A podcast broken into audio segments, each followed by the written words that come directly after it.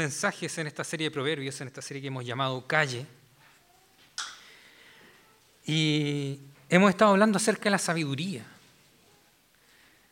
cómo la Biblia nos habla de sabiduría, cómo nos enseña sabiduría, cómo nos manda a ser sabios, cómo es un llamado para todos nosotros. Y me surge la pregunta, ¿qué es sabiduría? ¿Cómo podemos definir sabiduría?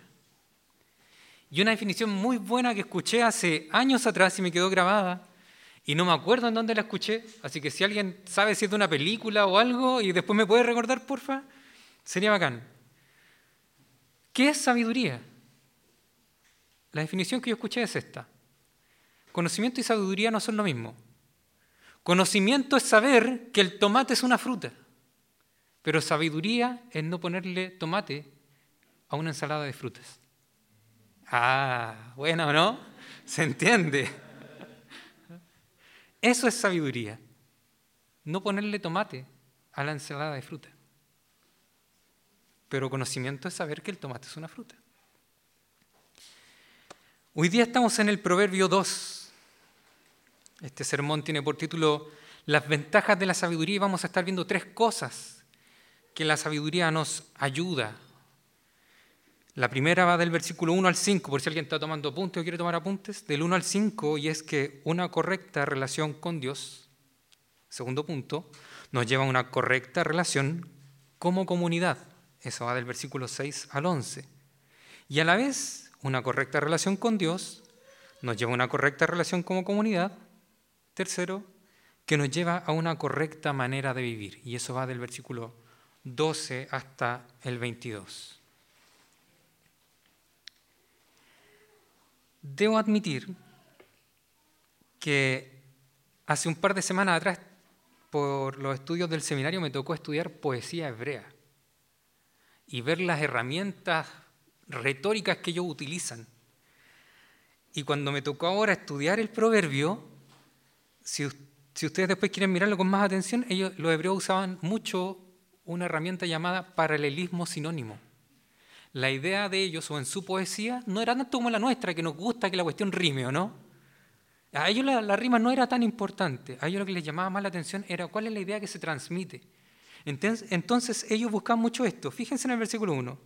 Hijo mío, si haces tuyas mis palabras. Y ahora, ¿cómo concluye este versículo? Y atesoras mis mandamientos. Ellos buscan hacer un sinónimo de la idea anterior y a la vez profundizarlo. Y esto está presente a lo largo de todo el proverbio. Y a la vez cada uno de, de estos versículos después conforma una estructura. Y para no darles la lata, ¿le gusta Tul? ¿No? ¿No le gusta Tul? ¿Conocen Tul? No. Todos los que no conocen Tul se pueden retirar porque todo el sermón está en base a Tul. Hay un tema de Tull que se llama lateralus, que ellos pescaron una, ecuación matemática, el espiral de Fibonacci, e hicieron toda la canción en base a una secuencia matemática, tanto la métrica de su canción como la letra. Este proverbio es eso. Es de verdad una obra de arte de la poesía hebrea. Está bueno. Bueno, bueno, bueno. Así que si después quieren en su casa ir leyendo versículo a versículo e ir profundizando en cada uno de estos paralelismos, se van a entretener caleta.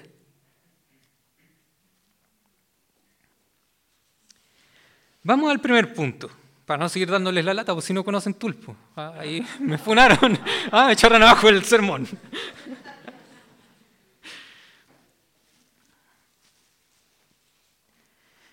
Del versículo 1 al 5, una correcta relación con Dios. Esta es la primera ventaja que nos da la sabiduría. Hijo mío, si haces tuyas mis palabras y atesoras mis mandamientos, si tu oído inclinas hacia la sabiduría y de corazón te entregas a la inteligencia, si llamas a la inteligencia y pides discernimiento y si la buscas como a la plata, como a tesoro escondido. Aquí vemos al mismo padre de la semana pasada hablándole nuevamente a su hijo y ahora poniéndole o, invitándolo a que sea intencional en su búsqueda de la sabiduría. Fijémonos en los verbos que están presentes. Si haces tuyas, si atesoras, si inclinas tu oído si de corazón te entregas. Es una invitación del Padre al Hijo a decirle, busca la sabiduría, acércate a ella. Es un padre que le exige a su hijo participación. Y esto ya es algo que nos cuesta un poquito atender de buena manera. Cuando yo era chico y uno quería aprender matemática, el consejo más común era pon el libro de matemática abajo de la almohada. ¿Se acuerdan de eso, no? ¿También se los decían? Pon el libro abajo de la almohada. ¿No, no se los decían? ¿No?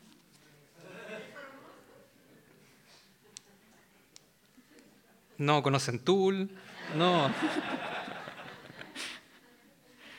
Pero hoy día en nuestra sociedad pasa mucho esto. Queremos que las cosas nos lleguen, que las cosas nos vengan a nosotros.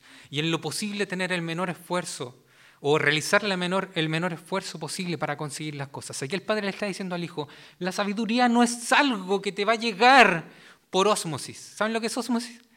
Ya, menos mal. Ahora sí. Ya, vamos remontando.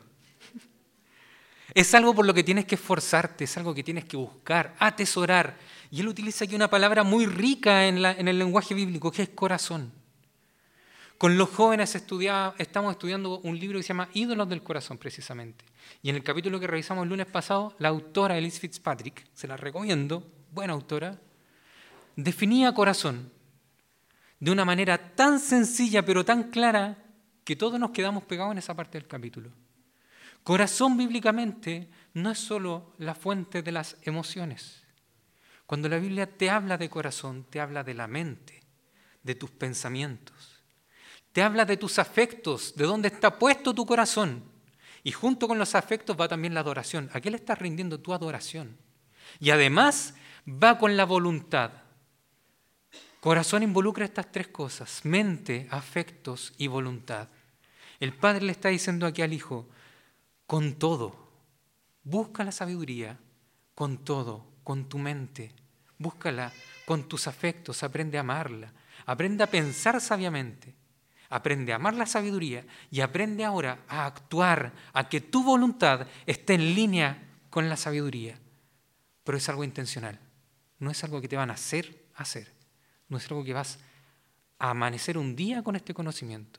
Tienes que buscarlo.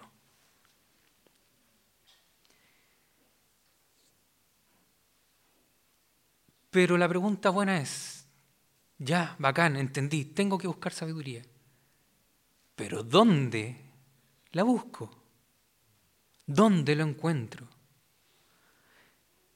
Y el padre aquí le responde al hijo, entonces comprenderás el temor del Señor y hallarás el conocimiento de Dios. ¿Dónde está entonces la sabiduría? Solo en Dios. No hay otra fuente de sabiduría.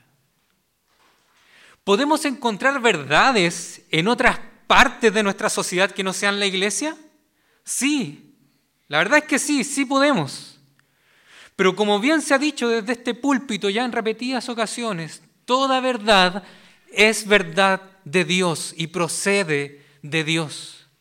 Y por la gracia común de Dios, esa verdad también está presente en otras instancias de nuestra sociedad. Así que ¿Qué debemos nosotros hacer entonces cuando busquemos la sabiduría? ¿Rechazar todo aquello que no viene de la iglesia y quedarnos solo con lo sacro y puro? No precisamente. No es malo atender a la iglesia y a la enseñanza que en la iglesia se nos da, siempre y cuando venga de la palabra de Dios. Pero eso no significa que yo tengo que rechazar todo el resto de la sociedad que me, que me rodea. Todo eso debo examinarlo y si concuerda con la palabra de Dios, entonces también debo aceptarlo. Y si es necesario, defenderlo. El feminismo tan criticado por muchas iglesias evangélicas.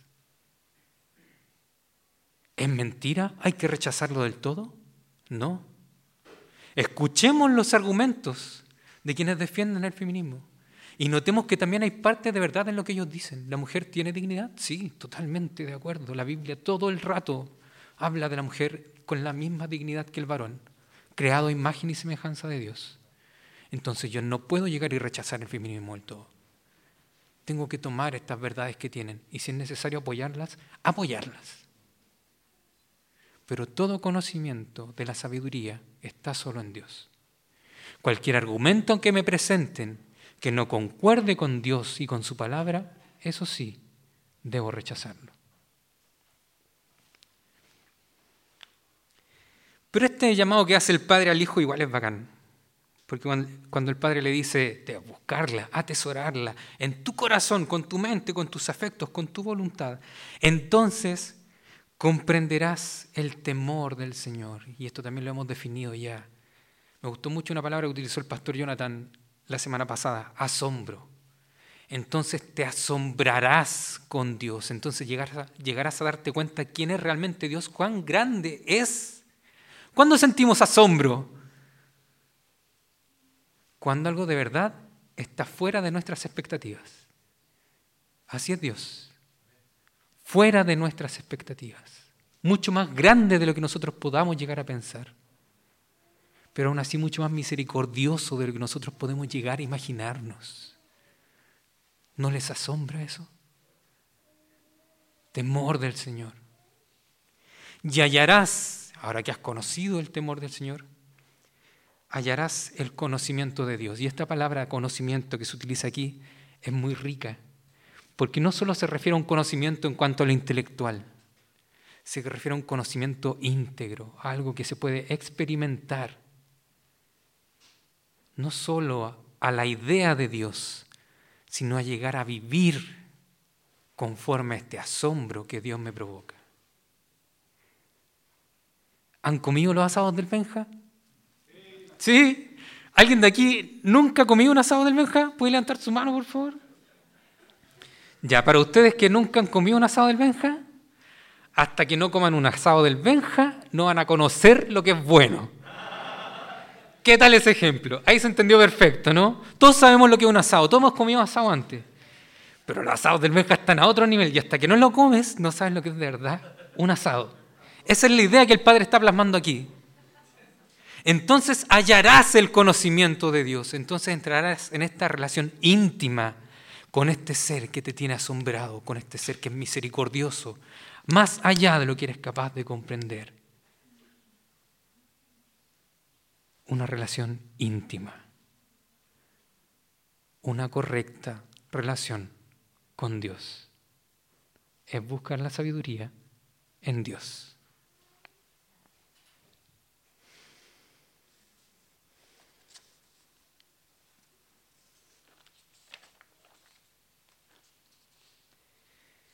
Aquí tengo una pregunta ya para nosotros como congregación. ¿Qué tiene hoy cautivado nuestro corazón? ¿En qué estamos hoy día asombrados? ¿En qué está puesta hoy día nuestra mente? ¿En qué están puestos nuestros afectos? ¿En qué está puesta nuestra voluntad? ¿Pueden reconocerlo? pueden darse, cuenta qué es lo que los ha tenido cautivados, asombrados durante este último tiempo. ¿Es Dios? ¿Han buscado la sabiduría como a tesoro precioso? Es muy bonita esa imagen que pone el Padre aquí, porque en ese tiempo para conseguir un tesoro precioso no era como ahora que uno va a la joyería. No, compadre pesque la pala, la picota, el chuzo y vaya a esforzarse hasta encontrar una veta de, mineral. Era un trabajo sacrificado. Así le dice el padre que debe buscar la sabiduría al hijo. Esfuérzate, te va a costar, no va a ser algo sencillo, pero cuando lo tengas, qué gran tesoro va a ser. La sabiduría se encuentra solo en Dios. ¿Qué tiene hoy cautivado tu corazón? ¿Les doy un buen ejercicio? Vean después sus estadísticas de Google. ¿Qué es lo que más han googleado últimamente?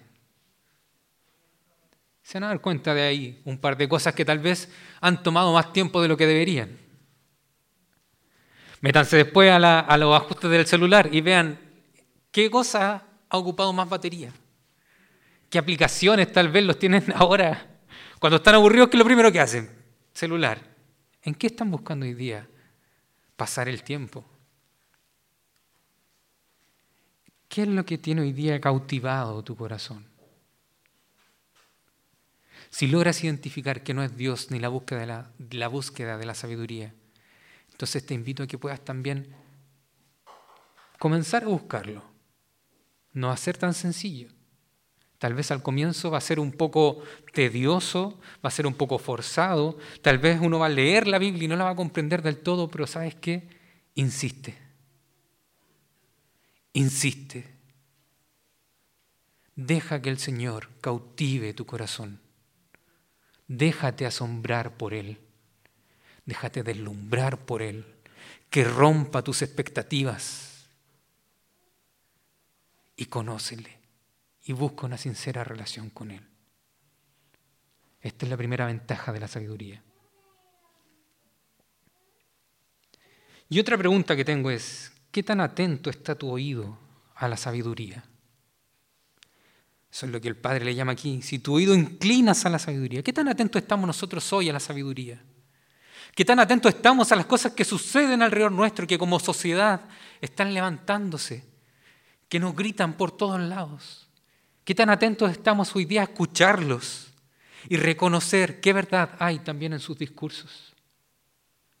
¿Qué tan atentos estamos como iglesia a ser partícipes también de la sociedad, defendiendo las verdades que se puedan encontrar en ella?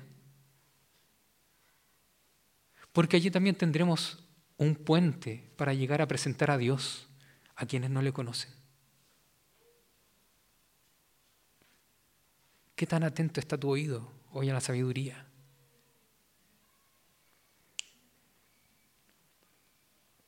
A veces somos muy buenos para hablar y muy malos para escuchar. Debo admitirlo.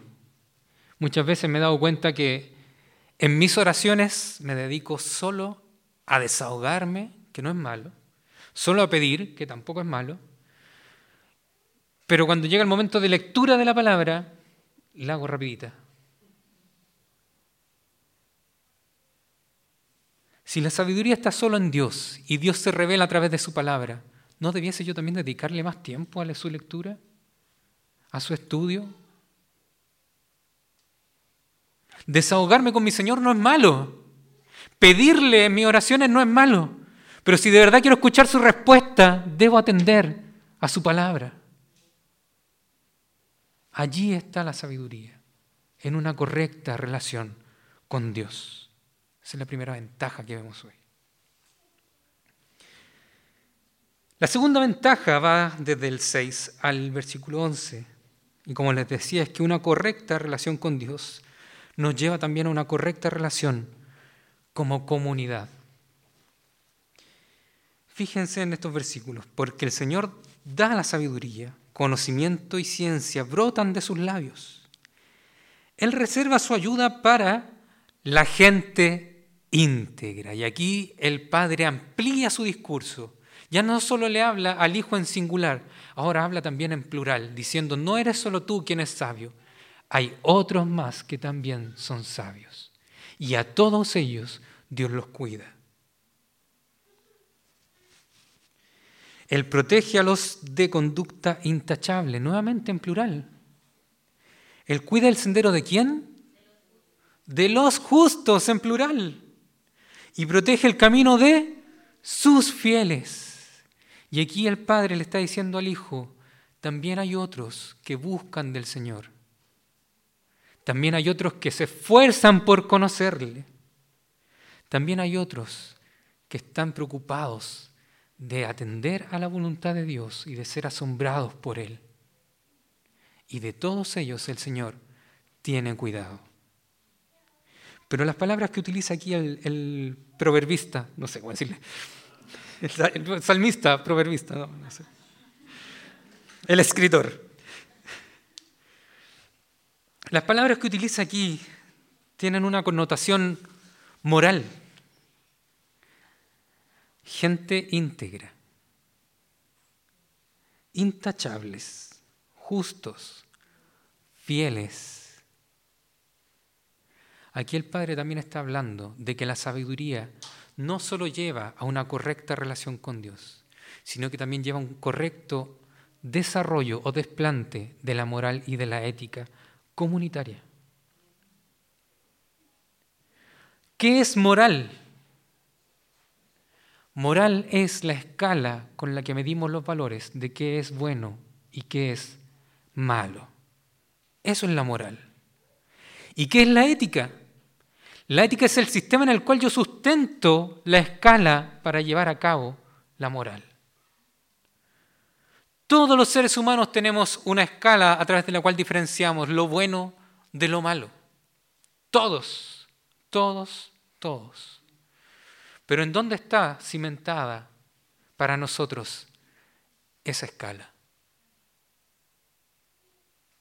Hace un par de años atrás, antes de que entrara la pandemia, si no me equivoco, fue en la última fiesta del té, me tocó hablar con un par de jóvenes afuera del teatro, jóvenes ahí en el barrio Las Tarrias, aquí cerquita. Y estábamos conversando, intentando yo presentarles el Evangelio, y llegamos a la parte en la que yo les digo, pero ¿cómo diferencian ustedes lo bueno de lo malo? Y me dicen, no, pero es que eso es una construcción social. ¿Han escuchado ese argumento, no?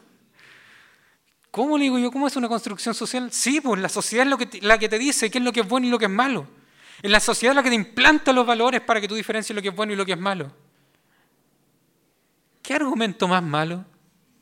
O sea, en buena onda. Ojalá que ellos no escuchen este sermón. Pero ¿qué argumento más malo? ¿Por qué? Porque finalmente lo que ellos dicen es que todos los seres humanos somos una tábula rasa. Somos seres neutros, que por influencia externa llegamos a determinar qué es lo que es bueno y lo que es malo. Y eso es en parte cierto, pero no es del todo, del todo cierto. Sigamos el ejemplo que ellos me pusieron. La sociedad es la que te determina qué es lo que es bueno y lo que es malo. Ok, hagamos una sociedad de 100 personas. ¿Cómo determinan esas 100 personas lo que es bueno y lo que es malo? Si supuestamente ningún ser humano tiene conocimiento de lo que es bueno y lo que es malo. Reduzcamos un poquito más la sociedad. En 10 personas, ¿Cómo llega una sociedad de 10 personas a determinar lo que es bueno y lo que es malo? Si ninguno de los individuos va a tener conocimiento de lo que es bueno y lo que es malo primeramente. No se puede. La sociedad conoce lo bueno y lo malo precisamente porque nosotros como seres humanos tenemos conocimiento de lo que es bueno y lo que es malo. Ahora la pregunta buena es, ¿en dónde estás tú cimentando tu sistema para medir lo bueno y lo malo? Y esa también es una pregunta buena para nosotros. ¿En dónde estamos nosotros hoy día cimentando lo que consideramos bueno y lo que consideramos malo? ¿Lo estamos haciendo en Dios? ¿O lo estamos haciendo en lo que la sociedad nos quiere imponer, como decían ellos? Y es cierto que hay valores que la sociedad lucha y que finalmente nosotros terminamos creyéndonos. Pero aquí es donde nosotros tenemos que tener nuevamente ese filtro. ¿Qué dice la palabra de Dios con respecto a eso? ¿Dice la palabra de Dios que eso es bueno o que eso es malo? Si la palabra de Dios dice que eso es malo, lo más sabio es decir que es malo.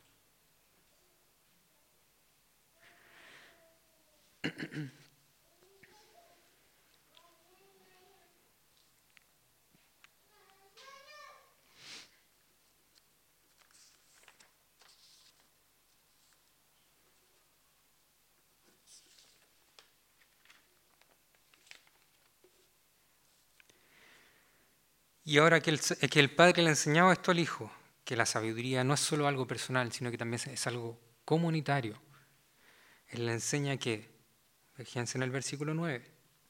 Entonces comprenderás la justicia y el derecho, la equidad y todo buen camino. Estas tres palabras se tienen que vivir en comunidad. ¿Quieres vivir en justicia? Si tú vivieras solo, aislado en el mundo, ¿quién te va a efectuar una injusticia? ¿O contra quién podrías efectuar una injusticia? Estas palabras son para ser vividas en comunidad. Así que nuevamente, una correcta relación con Dios nos lleva a una correcta relación como comunidad. Y el, Padre más le agrega aquí, la sabiduría vendrá a tu corazón. Le está diciendo esto no va a ser simplemente algo externo, no va a ser simplemente una herramienta externa con la cual vas a funcionar o con la cual tienes que andar cargando para todos lados. No, esto va a ser algo que va a pasar a ser parte tuyo. Va a ser algo que va a echar raíces dentro tuyo. La sabiduría vendrá a tu corazón y el conocimiento te endulzará la vida. Es bonita esta parte porque lo que el Padre le está diciendo al Hijo es, si tú aprendes a ver la vida con los ojos de Dios, si tú aprendes a ver el mundo como Dios ve el mundo, entonces vas a encontrar la felicidad. La felicidad no está en cumplir con los estándares que la sociedad nos pone. La felicidad está en vivir conforme a la voluntad de Dios. Y eso no solo se hace de manera individual, sino que también se hace de manera comunitaria, en el relacionamiento con los justos, con los fieles. Y aparte de eso agrega el Padre, la discreción te cuidará y la inteligencia te protegerá. Yo esto lo encontré súper bacán. ¿Cuántas veces nos hemos arrepentido de palabras que hemos dicho por ser poco discretos? Si la sabiduría de verdad hace raíces en nuestro corazón, si el conocimiento de Dios, si esta intimidad real con Él está en nuestro corazón, si nuestro gusto y nuestro deleite está en hacer la voluntad de Dios, entonces ese mismo amor que sentimos por Dios nos va a llevar a cuidar las relaciones que vamos a mantener como comunidad. La discreción te cuidará y la inteligencia te protegerá. ¿Le convidarían ustedes una ensalada de frutas a su hermano si le han puesto tomate? Como broma, tal vez, ya, como broma. Pero en buena onda, así, de manera seria, seria. ¿Le convidarían una ensalada de frutas con tomate a su hermano? No. ¿Y por qué no?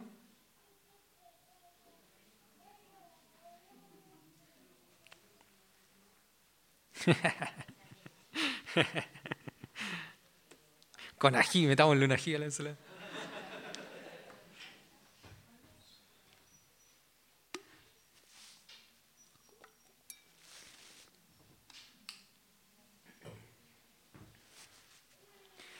No le meteríamos tomate ni ají a la ensalada de frutas porque sabemos que eso va a terminar lastimando a nuestro hermano y va a terminar no solo lastimando a él, sino también la relación que él tenga conmigo y muy probablemente también la relación que haya con el resto de nuestros amigos.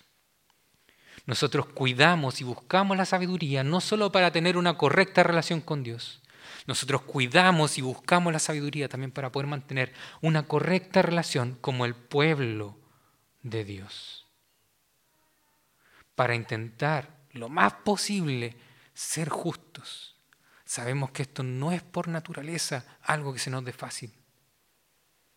Pero cuando cometemos errores, sí sabemos que podemos acercarnos a pedir perdón. Y eso también es sabio.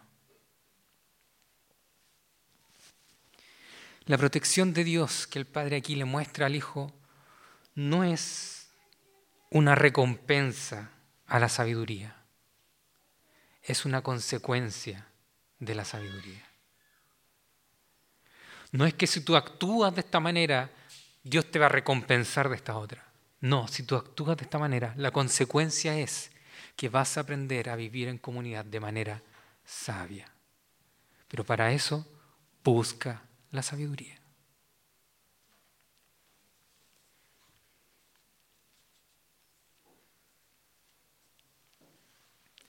Aquí también tengo un par de preguntas para nosotros.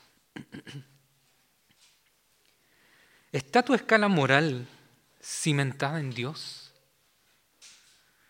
Cuando te autoanalizas, si te pones a cuestionarte, ¿qué es lo que estoy considerando bueno y qué es lo que estoy considerando malo?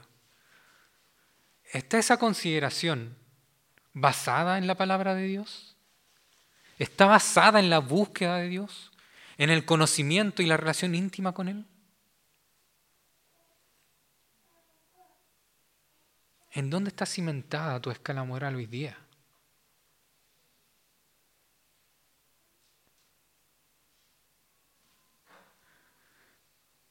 Considera las consecuencias comunitarias de tus decisiones.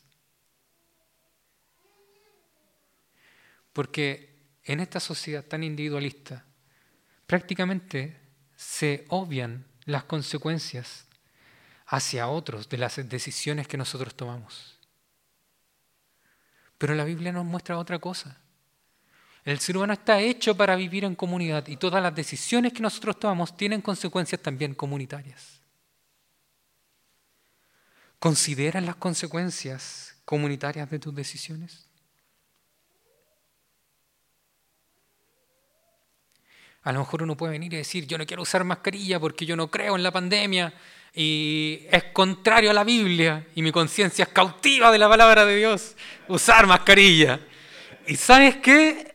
En cierta manera el argumento está correcto. Si tu conciencia no te acusa de que usar mascarilla o de que no usar mascarilla es algo malo, bien, yo te lo respeto.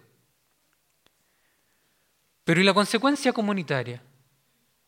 Si vienes al culto sin mascarilla y de verdad estabas contagiado, vas a contagiar a tus hermanos. Entonces, ¿qué va a pesar más en tu conciencia en este momento? ¿Tu libertad individual o los posibles daños que puedas causarle a tus hermanos? Es necesario que también veamos nuestras decisiones de manera comunitaria. Y en ese sentido, la búsqueda de sabiduría es una bendición no solo personal, sino también para todo el resto del pueblo de Dios.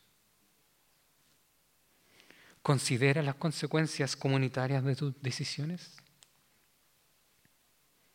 Los invito a que busquen la sabiduría, los invito a que abran la palabra, a que la estudien, los invito a que mantengan una relación íntima con Dios.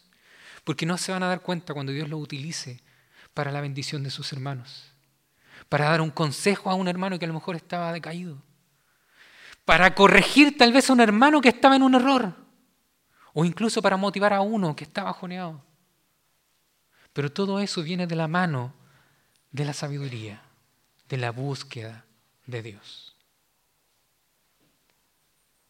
Busquemos la sabiduría no solo por nosotros, sino también por amor a nuestro prójimo.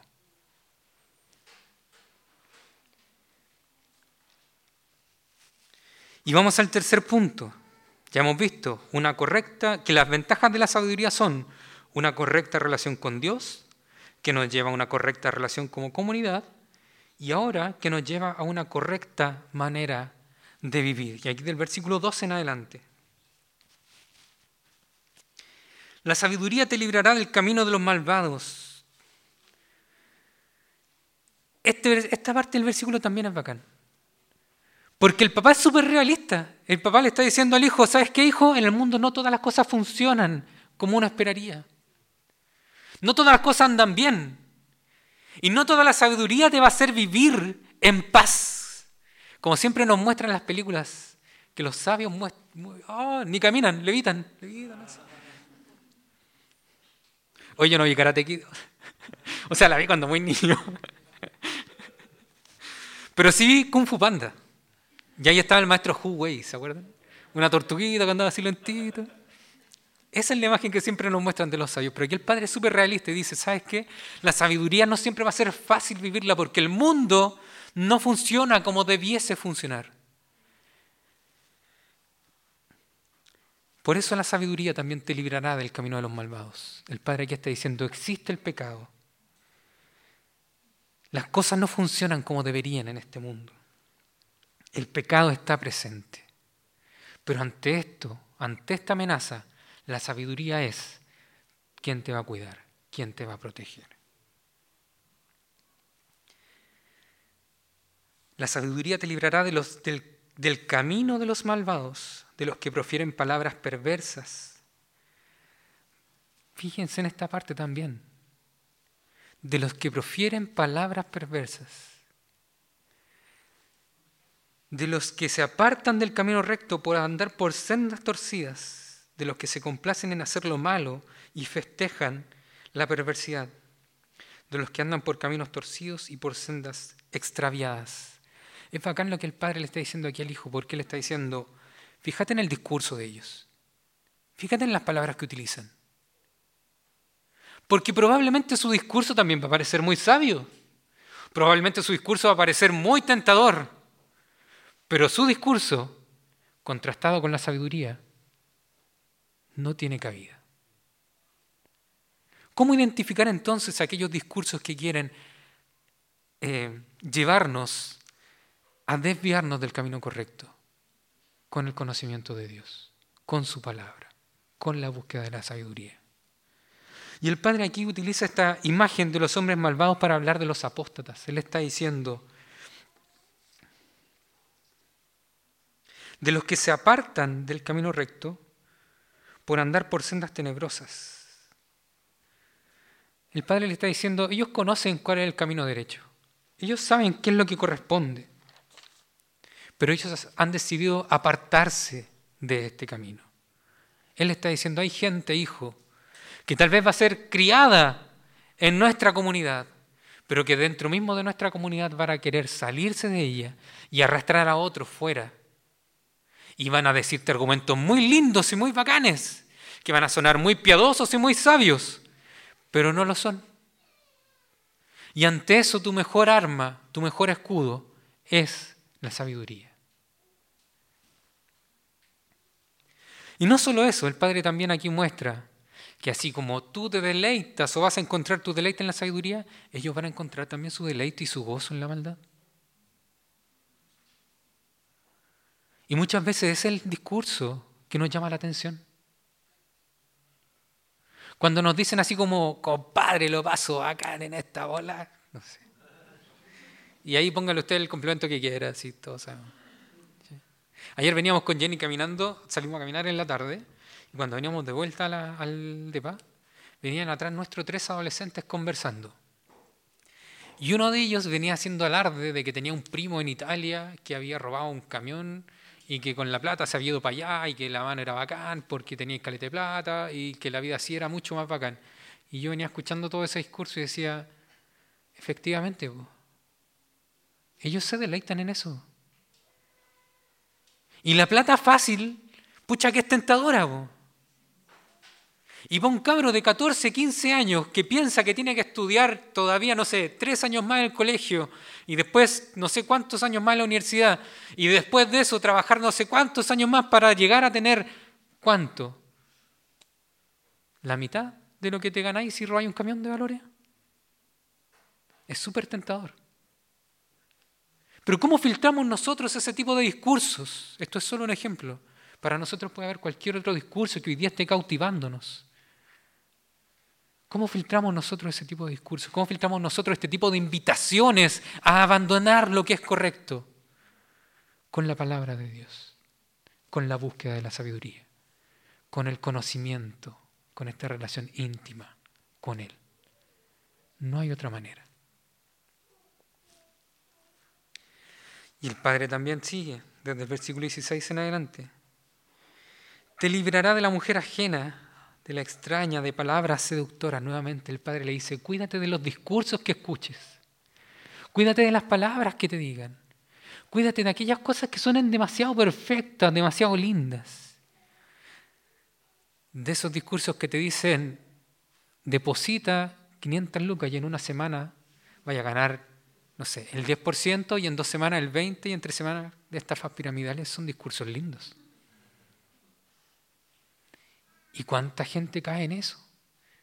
Y no gente ignorante. Gente muchas veces profesionales, con buenas carreras, con buenos sueldos. Pero ante palabras seductoras caen en esta falta de sabiduría.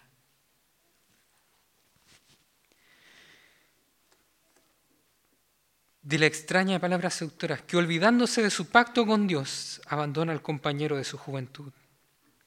El Padre aquí le está hablando de una mujer ajena, de una mujer que probablemente tenga otras costumbres. Ajena puede referirse incluso a una mujer extranjera para el contexto en el que ellos estaban.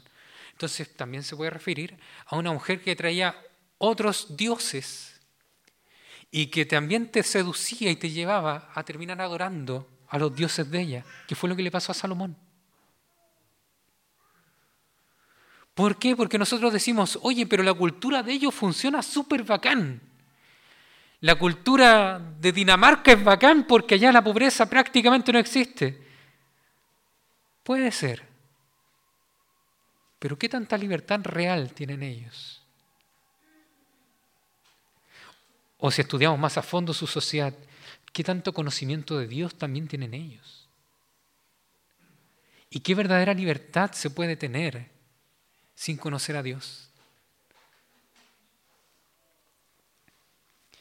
Hace tiempo atrás conversaba con una chica de, Europa, precisamente sobre este tema.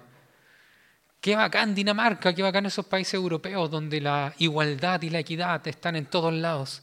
Y ella me decía, no, no es bacán. ¿Pero por qué no? Le decía yo, si todo en Sudamérica, toda Latinoamérica sueña con eso. Y ella me decía, no, es una sociedad tan fría, me decía, que tú no entiendes lo rico que es que tu vecino te convide una taza de azúcar. Ustedes los latinos tienen una, una sociedad tan bacán, tan apañadora, se cuidan tanto entre ustedes y eso ya en Dinamarca no lo vemos. Yo nunca lo había pensado. Ella me decía que si su vecino la estaba pasando mal, de partida el vecino no se atrevía a pedir ayuda. Y si pedía ayuda, el resto lo miraba mal. Porque como el Estado te da todo, ¿qué estás haciendo tú? ¿Por qué perdiste la plata? Y era más una mirada de juicio que una mirada de misericordia. Cuidado con esos discursos, porque nosotros aquí lo escuchamos y decimos, oye, qué bacán eso, podríamos apuntar para allá. ¿eh? Y no nos damos cuenta de las cosas ricas que tenemos también como cultura. Así que cuidémonos de los discursos que escuchemos por ahí. Filtrémoslo con la palabra de Dios.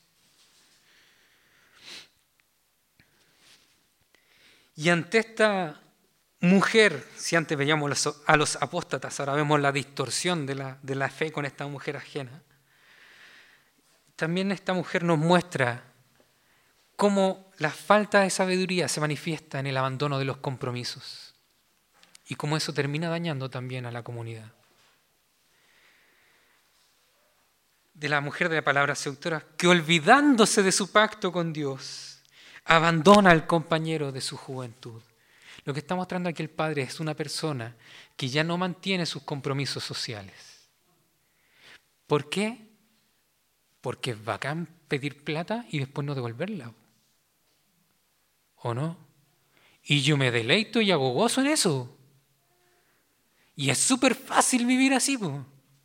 Pero finalmente eso es una falta de sabiduría y lo que termina haciendo es mostrando cuán dañinos podemos llegar a ser y cuánto daño le podemos hacer a los que están alrededor nuestro. Esto, ¿cómo lo corregimos? Con la palabra de Dios, que nos lleva a una correcta manera de vivir.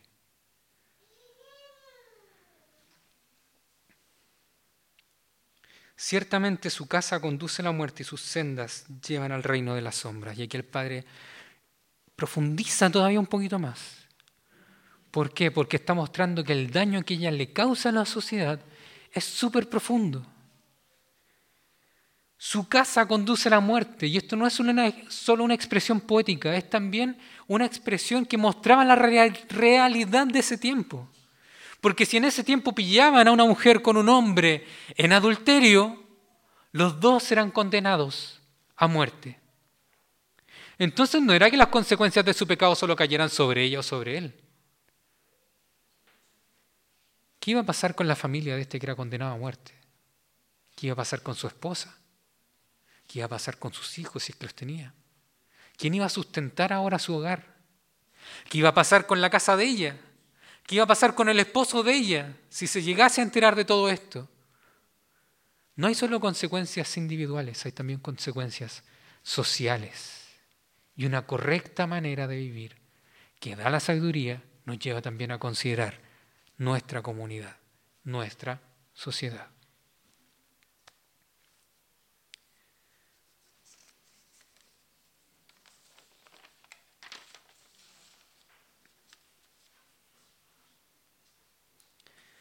Y el Padre le muestra entonces, cuídate de estos peligros, pero vamos así al versículo 20 y ya vamos llegando al final. Si tú te cuidas de todo esto, si tú tienes una correcta relación con Dios, si llevas una correcta relación con tu comunidad, si te cuidas, si llevas una correcta manera de vivir, todo esto cimentado en la sabiduría, entonces andarás por el camino de los buenos y seguirás la senda de los justos. Esta es la correcta manera de vivir. Pues los íntegros, los perfectos, habitarán la tierra y permanecerán en ella pero los malvados, los impíos serán desarraigados y expulsados de la tierra. Y aquí el Padre también da una muestra de que a pesar de que en esta vida las cosas no funcionen como corresponden, de que a pesar de que muchas veces vamos a ser fruto de injusticias, va a llegar un momento en que la justicia sí va a ser establecida de manera perfecta. Tal vez en esta vida hemos sido fruto o hemos sido eh, objeto de muchas injusticias. Tal vez han abusado de nosotros de diferentes maneras. Tal vez nosotros hemos abusado de otros en diferentes maneras. Si ese es el caso, si hoy día puedes identificar en ti alguna forma en la que tú hayas actuado en injusticia y de manera poco sabia, mi invitación primeramente es a que busques restaurar eso. ¿Le has fallado a tu hermano? Acércate, convérsalo y restaura esa relación. ¿Te han fallado a ti? Mi invitación también es la misma. Acércate, habla con esa persona y busca restaurar la relación. Eso es una correcta manera de vivir. Si la persona no quiere, vale, no importa. Tú lo intentaste. Y ante Dios tú hiciste lo que corresponde.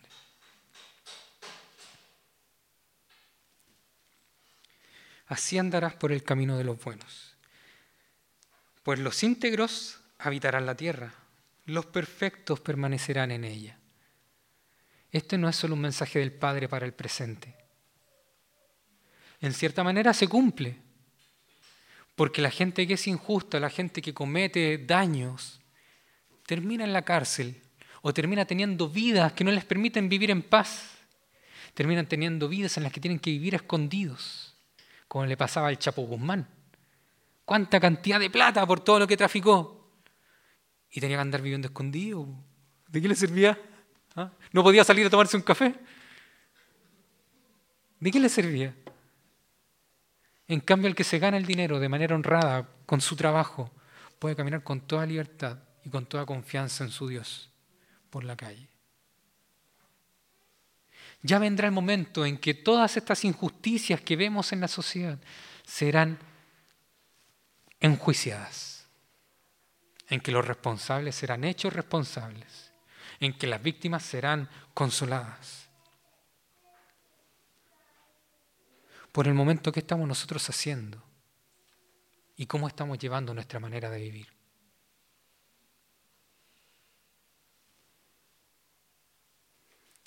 ¿Qué tan comprometidos estamos con Dios?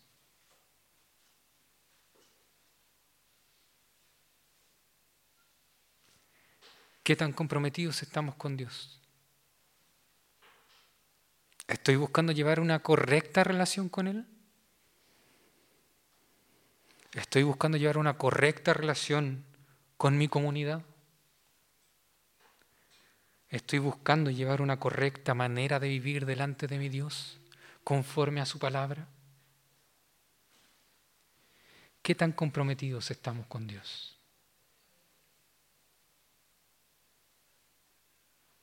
Yo sé que puedes identificar muchas formas en las que no has dado el ancho. Y lo sé porque a mí también me pasa. Yo tampoco he dado el ancho. Yo no puedo identificarme hoy día de manera perfecta con los buenos, con los justos, con los íntegros, porque sé que por mí mismo no soy capaz. Pero también sé que Dios en su misericordia puso al que sí era capaz a vivir en este mundo. Sé que la justicia que yo no he sido capaz de llevar a cabo, Él sí la vivió. Y la vivió de manera perfecta. Y sé que Él su justicia no la vivió solo por Él mismo. No la vivió de manera individual. Él vivió de manera justa para el beneficio de toda su comunidad. Y aquí hablo de Jesús. Puede que hoy día no seamos por nuestros propios méritos perfectos y buenos, pero gracias al sacrificio de Cristo, gracias a que Él pagó nuestros pecados, gracias a que Él cargó sobre la cruz nuestras faltas, hoy día Dios sí nos ve como perfectos, como íntegros, como los buenos. Y también sé que Cristo resucitó. Sé que Él inauguró una nueva creación y que Él volverá. Y esa nueva creación se manifestará de manera plena aquí en este mundo. Y entonces sí, será esta creación libre de la corrupción del pecado. Entonces sí funcionarán las cosas como debiesen haber funcionado. Entonces sí podré ser justo. Entonces sí podré ser bueno. Entonces sí podré ser íntegro. Pero nunca fue por mis méritos, fue por los méritos de Cristo.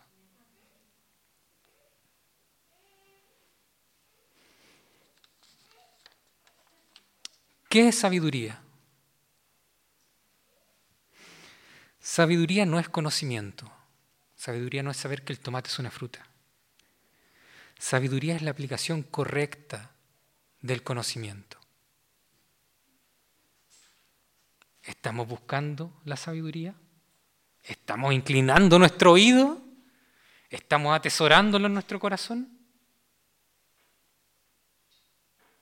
Sabiduría no es lo mismo que teología.